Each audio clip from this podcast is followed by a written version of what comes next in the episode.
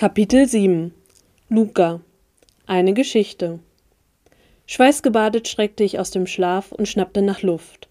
Mein Herz raste so schnell, dass es sämtliche Geschwindigkeitslimits brechen würde, und meine Lunge schrie verzweifelt nach Sauerstoff, so dass mein Brustkorb sich hektisch hob und senkte. Ich versuchte mich in der Dunkelheit zu orientieren. Die Umrisse meines Zimmers zeichneten sich schwach in dem einfallenden Mondlicht ab. Meine Decke, nur ein dünnes Laken, lag zusammengeknüllt am Ende des Bettes. Es war komplett still. Ich schielte auf die leuchtenden roten Ziffern meiner Digitaluhr. 4.13 Uhr. Das war zu früh. Viel zu früh. Ich stöhnte und ließ mich wieder zurück in meine Kissen sinken. Es war alles nur ein Traum gewesen. Ich schloss die Augen und lauschte, wie sich mein Herzschlag langsam wieder beruhigte. Dann versuchte ich mich an den Traum zu erinnern. Doch alles, was davon noch übrig war, war die Unruhe, die sich in meinen Gliedern festgesetzt hatte. Ich drehte mich auf die Seite und schloss die Augen, nur um sie sofort wieder zu öffnen. An Schlaf war nicht mehr zu denken. Ich wälzte mich auf den Rücken und starrte an die Decke, die dunkel über mir hing. Irgendwann hallte der tägliche Gesang, der zum Morgengebet aufrief, durch das Dorf. Leise rumpelte es auf der Treppe, dann war es wieder still. Ich starrte weiter an die Decke, während das Schwarz sich langsam zu einem rötlichen Orange mauserte und schließlich zu einem strahlenden Blau wurde.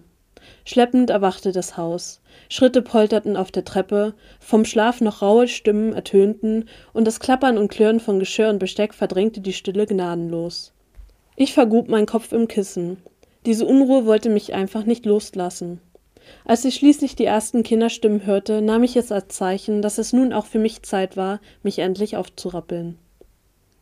Beim Frühstück stocherte ich nur in meinem Rührei herum. Meine Gedanken kreisten noch immer um den Traum und lenkten mich von den tobenden Kindern um mich herum ab. Sally und Dominique alberten herum, Chloe unterhielt sich angeregt mit unseren Cousinen, Victor hatte sich noch nicht blicken lassen, aber ich hörte sie zusammen mit Mama und Großmutter in der Küche erzählen. Isst du das noch? fragte Sally, die neben mir saß und deutete auf mein Rührei. Seufzend schob ich ihr den Teller rüber, über den sie sich sogleich hermachte. Es war ein Wunder, wie sie so viel essen konnte und trotzdem aussah wie eine filigrane Fee. Jetzt bleib doch mal still sitzen, fuhr mich Chloe genervt an, was ich mit einem bösen Blick erwiderte. Im Vergleich zu den schreienden und dröhnenden Kindern war ich geradezu die Ruhe in Person. Das Gespräch in der Küche verstummte und Großmutter erschien im Türrahmen. Sie trug eine Karaffe mit frischem Eistee, in dem Minzblätter und Zitronenscheiben umherwirbelten. Geschickt wich sie Amalia und Leon aus, die lebhaft Fangen spielten statt zu frühstücken, und stellte den Eistee auf den Tisch, bevor sie sich zu den beiden umdrehte. Habt ihr denn keinen Hunger? So wie ich euch kenne, habt ihr doch noch keinen Happen gegessen. Dabei braucht ihr Energie, wenn ihr den ganzen Tag spielen wollt, tadelte sie die beiden liebevoll. Mein Großvater tauchte hinter ihr auf und schlang die Arme um seine Frau. Es sind doch nur Kinder. Wenn sie Hunger haben, dann werden sie sich schon zu Tische bewegen, sagte er sanft. Großmutter verdrehte die Augen, woraufhin Großvater ihr lächelnd einen Kuss auf die Schläfe drückte, bevor er sich von ihr löste und sich auf den Stuhl neben mir fallen ließ. Er griff nach der Karaffe und goss sich eine Tasse ein, dabei ließ er seinen Blick über den Tisch schweifen. Über all seine lebhaften Enkelinnen, bis sein Blick schließlich an mir hängen blieb. Na, mein Junge, hast du gut geschlafen? fragte er, und obwohl er leise sprach, hallte seine tiefe Stimme durch den Raum. Ich begann zu nicken, bis ich innehielt und mir bewusst wurde, dass das gar nicht stimmte. Dann schüttelte ich langsam den Kopf. Mein Großvater lehnte sich nach hinten und zog seine buschigen Augenbrauen nach oben. Haben die Kleinen dich wach gehalten? fragte er in einem verständnisvollen Ton. Wieder schüttelte ich den Kopf. Ich hatte einen komischen Traum, murmelte ich und bereute es bereits, ehrlich auf die Frage geantwortet zu haben. Ich hatte keine große Lust, über meinen Traum zu sprechen, an den ich mich ja noch nicht einmal richtig erinnern konnte. Großvater tat mir jedoch nicht den Gefallen. Interessiert musterte er mich aus seinen grauen Augen und fragte neugierig, was für ein Traum? Ich fuhr mir mit der Hand durch die Haare und zuckte mit den Schultern. Ich kann mich nicht richtig erinnern. Es ist nur, ich fühle mich seitdem so unruhig, versuchte ich es zu erklären und seufzte. Ist eh nicht so wichtig, versuchte ich ihn abzuwimmeln und wandte mich wieder meinem Teller zu, von dem ich feststellen musste, dass Sally ihn komplett leer gegessen hatte. Ich habe auch manchmal komische Träume, erzählte Großvater und begann sich Obstsalat in seine Schale zu häufen. Was denn zum Beispiel? seufzte ich und schob den leeren Teller von mir. Großvater nahm ein bisschen Obstsalat und schien zu überlegen. Dann spülte er es mit einem Schluck Tee herunter und begann zu sprechen. Einmal hatte ich einen Traum über zwei Kinder, ein Junge und ein Mädchen. Es handelte sich bei ihnen jedoch keineswegs um gewöhnliche Kinder. Im Gegenteil, es sind wahrlich zwei außergewöhnliche Kinder. Großvater nahm einen weiteren Bissen Obstsalat und kaute langsam. Das machte er gerne. Er begann zu erzählen, und wenn alle Augen auf ihn gerichtet waren, ließ er uns zappeln. Sally und Dominique hatten bereits aufgehört, miteinander herumzualbern und ihre Aufmerksamkeit auf Großvater gerichtet. Sie liebten seine Geschichten. Warum waren sie denn so außergewöhnlich? fragte Sally auch schon neugierig. Großvater zwinkerte ihr verschwörerisch zu. Ich habe gesehen, dass die beiden Kinder zu den Myth gehören. Kennt ihr die Geschichte der Myth? fragte er. Sally und Dominique schüttelten die Köpfe, während ich die Stirn runzelte. Die Geschichte der Myth war ein fast vergessenes Märchen, das heute kaum noch erzählt wurde. Wie auch die Könige und Königinnen von Nissos waren sie Sagengestalten. Mein Großvater ließ sich davon nicht abhalten, als er anfing, jene Geschichte zu erzählen. Die Myth waren die ersten Wesen auf der Erde und lebten vor tausenden von Jahren. Es gab dreizehn von ihnen und jeder hatte seine ganz eigenen Fähigkeiten. So gibt es den Formwandler, der die Form eines jeden Lebewesens, ob Mensch oder Tier, annehmen konnte. Die Legende sagt, er wäre der Herr und Schöpfer der Tierwelt und der erste Wandler. Dann gibt es noch den Schatten. Wie ein solcher konnte er sich durch den Schleier der Dunkelheit bewegen. Außerdem ist er der Herr einiger Kreaturen, die jedoch so dunkel sind, dass sie in einer fremden Welt festgehalten werden. Wieder ein anderer ist der Elementar, oder wie wir ihn nennen, der erste Elementar. Er beherrscht alle vier Elemente, nicht nur eins, wie die meisten von uns. Er erschuf Seen und Meere und die gesamte Pflanzenwelt. Außerdem, Großvater legte eine Kunstpause ein und die Zwillinge hielten vor Spannung die Luft an. Dann, außerdem ist er der Vater unseres Volkes, derjenige, der die Elementare erschaffen hat. Er konnte alle vier Elemente beherrschen? fragte Sally mit leuchtenden Augen. Genau, bestätigte Großvater schmunzelnd und sichtlich zufrieden mit dem Effekt, den seine Geschichte auslöste. Wow, hauchte Sally verzückt. Dominique mischte sich ein und reckte die Nase in die Höhe, als sie fragte Aber wie können denn diese beiden Kinder zu denen gehören, wenn es sie doch schon gab? Mein Großvater nickte anerkennend. Das ist eine sehr gute Frage, und die Antwort ist nicht weniger faszinierend. Sie geht wie folgt. Mit dem Tod eines Myth löst sich die Macht von ihm. Während der Körper zerfällt, sucht sich die Macht einen neuen Wirt, ein noch ungeborenes Kind. Die Kräfte erscheinen jedoch erst im Laufe der Jahre, berichtete Großvater. Es gibt also irgendwo 13 Myth, die munter durch die Weltgeschichte spazieren? fragte Chloe skeptisch und beugte sich über den Tisch, um sich noch eine Scheibe Brot zu angeln. Großvater schmunzelte. Nicht ganz. Viele Jahrtausende lebten sie und ihre Völker friedlich Seite an Seite, doch mit der Zeit wurden einige von ihnen immer unzufriedener. Davos, der Myth der Gefühle, sah die Macht, die ihnen gegeben worden war, als ein Zeichen göttlicher Überlegenheit. Er sah darin die Berechtigung, über die Menschen zu herrschen, sie zu versklaven und sie zu Tieren herabzusetzen. Einige schlossen sich seiner Meinung an. Der Gedanke war nicht neu. Viele Lichens fühlten sich den Menschen aufgrund ihrer Fähigkeiten grundlegend überlegen. Doch es gab auch diejenigen, die sich auf die Seite der Menschen stellten, für sie kämpften und starben, als dann ein Krieg ausbrach. Die Myth wurden immer wieder geboren, doch die gegnerische Seite brachte die Kinder schon oft bei der Geburt um. Schließlich gelang es der Gruppe, die für die Menschheit kämpfte, Davos zu töten und die gegnerischen Truppen so weit zu dezimieren, dass diejenigen, die überlebten, sich ergaben. Wo sind die Myth jetzt? fragte Sally, die sich nach vorne gebeugt hatte, um kein Wort, das Großvaters Lippen verließ, zu verpassen.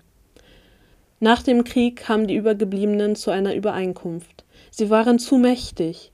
Wenn alle dreizehn auf der Erde wandelten, war es, als spiele man mit einem Pulverfass in der Nähe des Feuers.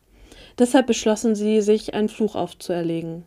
Niemals wieder sollten mehr als sieben Myth auf der Erde wandeln, erklärte Großvater und beendete so seine Geschichte. Zufrieden lehnte er sich zurück.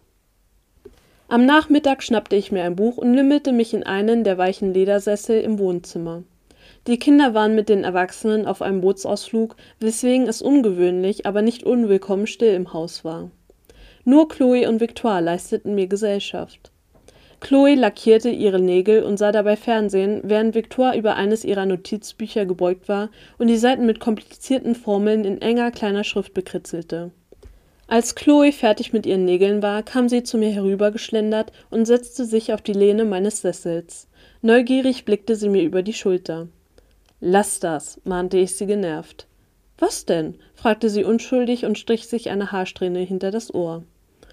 Chloe, das, noch bevor ich den Satz beenden konnte, durchfuhr mich ein brennender Schmerz, als würde ich in Flammen stehen. Ich krümmte mich zusammen und stieß überrascht die Luft aus. Chloe beugte sich besorgt über mich und legte mir die Hand auf den Rücken. Alles in Ordnung? fragte sie beunruhigt. Ich hielt die Luft an, doch der brennende Schmerz war genauso plötzlich wieder verschwunden, wie er gekommen war. Langsam nickte ich und richtete mich wieder auf. Chloe öffnete den Mund, um etwas zu sagen, aber meine Aufmerksamkeit schnellte zu der Frau im Kostüm, die soeben auf der Bildschirmscheibe aufgetaucht war und mit ernster Stimme ankündigte: Eine Eilmeldung aus Moskau. Chloe sah sich verwirrt um, um zu erkennen, was meine Aufmerksamkeit fesselte. Die Nachrichtenmoderatorin fuhr fort. Soeben hat es eine Explosion in der Moskauer Innenstadt gegeben. Ein Bild wurde eingeblendet, das ein lichterloh brennendes Haus zeigte und ein paar hektisch herumrennende Feuerwehrmänner, die versuchten, das Feuer zu bändigen. Rundherum stand ein Pulk Menschen, die eifrig das Geschehen beobachteten und es mit ihren Handys filmten.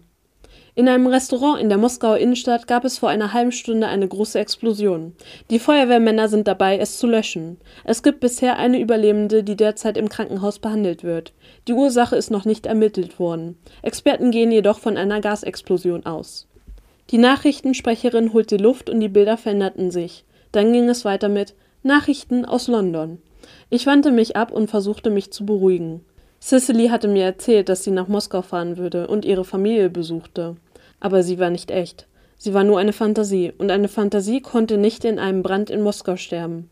Obwohl ich mit aller Kraft versuchte, mich daran zu erinnern, gelang es mir nicht, die tanzenden Gedanken in meinem Kopf zu beruhigen. Es war bereits weit nach Mitternacht und ich lag noch immer hellwach in meinem Bett. Seufzend gab ich es auf zu schlafen, dabei hätte ich eine erholsame Nacht wirklich gebrauchen können. Ich setzte mich auf und starrte aus dem Fenster in die Nacht. Der Mond schien hell, beinahe so hell, dass man lesen könnte, wenn man sich ein bisschen anstrengte. Einer plötzlichen Eingebung folgend schlug ich die dünne Bettdecke zurück und zog mich leise an. Auf Zehenspitzen schlich ich die Treppe herunter, auf jegliche Geräusche lauschend. Doch das Haus war still. Die Tür ließ sich geräuschlos öffnen und die kühle Nachtluft schlug mir entgegen. Vorsichtig zog ich sie wieder hinter mir zu. Ohne zu wissen, wohin, machte ich mich auf den Weg. In dem silbernen Mondlicht konnte ich mich problemlos zurechtfinden. Ich ging an den Kamelen vorbei, die mir schläfrig nachsahen, und bog in den kleinen Wald ein. Schließlich fand ich mich an dem kleinen Wasserfall wieder, wo wir den Tag verbracht hatten und Leon seinen Ausrutscher hatte. Der Stein, der mitten in der kleinen Bucht gelegen hatte, war weg. Irritiert sah ich zur Klippe herauf. Die Silhouette des abgebrochenen Vorsprungs leuchtete im Mondlicht. Vielleicht hatte David ihn weggeräumt? Langsam ging ich auf das Wasser zu. Ein merkwürdiges, kribbliges Gefühl hatte mich ergriffen. Das Wasser schien unruhiger zu werden und schlug in Wellen gegen den Stein, wo sie schäumend zerschellten. Ich zog die Augenbrauen zusammen. Es gab keinen Grund für den plötzlichen Wellengang. Ich streckte meinen sechsten Sinn aus, konnte aber nichts Beunruhigendes finden. Langsam wartete ich in das kühle Nass. Das war es, was ich gebraucht hatte. Einfach eins sein mit meinem Element. In Gedanken verloren begann ich Form und Wirbel zu erschaffen. Irgendwann hielt ich inne. Der Wasserspiegel war immer weiter gestiegen. Kleine Wellen kamen auf mich zu und zerschlugen an meinem Körper. Es wurde immer unruhiger. Etwas regte sich wenige Meter vor mir. Meine Haare stellten sich auf, aber ich konnte mich nicht bewegen. Etwas Neues erwachte in mir, etwas Altes, von dem ich nicht wusste, dass es in mir war. Es zog mich zu dem Strudel, der plötzlich aufgetaucht war. Ohne dass ich mir dem bewusst war, streckte ich die Hand aus. Das Wasser leckte sanft über meine Hand, immer höher den Arm hinauf. Verwirrt zog ich die Hand zurück. Das war definitiv seltsam. War hier vielleicht noch ein Elementar in der Nähe, der sich einen Scherz mit mir erlaubte? Ich sah mich um, doch in dem Mondlicht waren nur die Felsen und der kleine Wald zu erkennen. Das Sprudeln hörte auf und das Wasser wirkte plötzlich so still wie in einem Bergsee. Unsicher verlagerte ich mein Gewicht und hielt meine Hand probeweise an die Wasseroberfläche. Ein Ruck ging durch meinen Körper und ein Studel ergriff mich. Noch bevor ich mich gegen die fremde Macht wehren konnte, wurde ich in die Tiefe gezogen. Das letzte, das ich sah, war der Mond, der geheimnisvoll schimmerte. Dann verschluckte mich die Dunkelheit.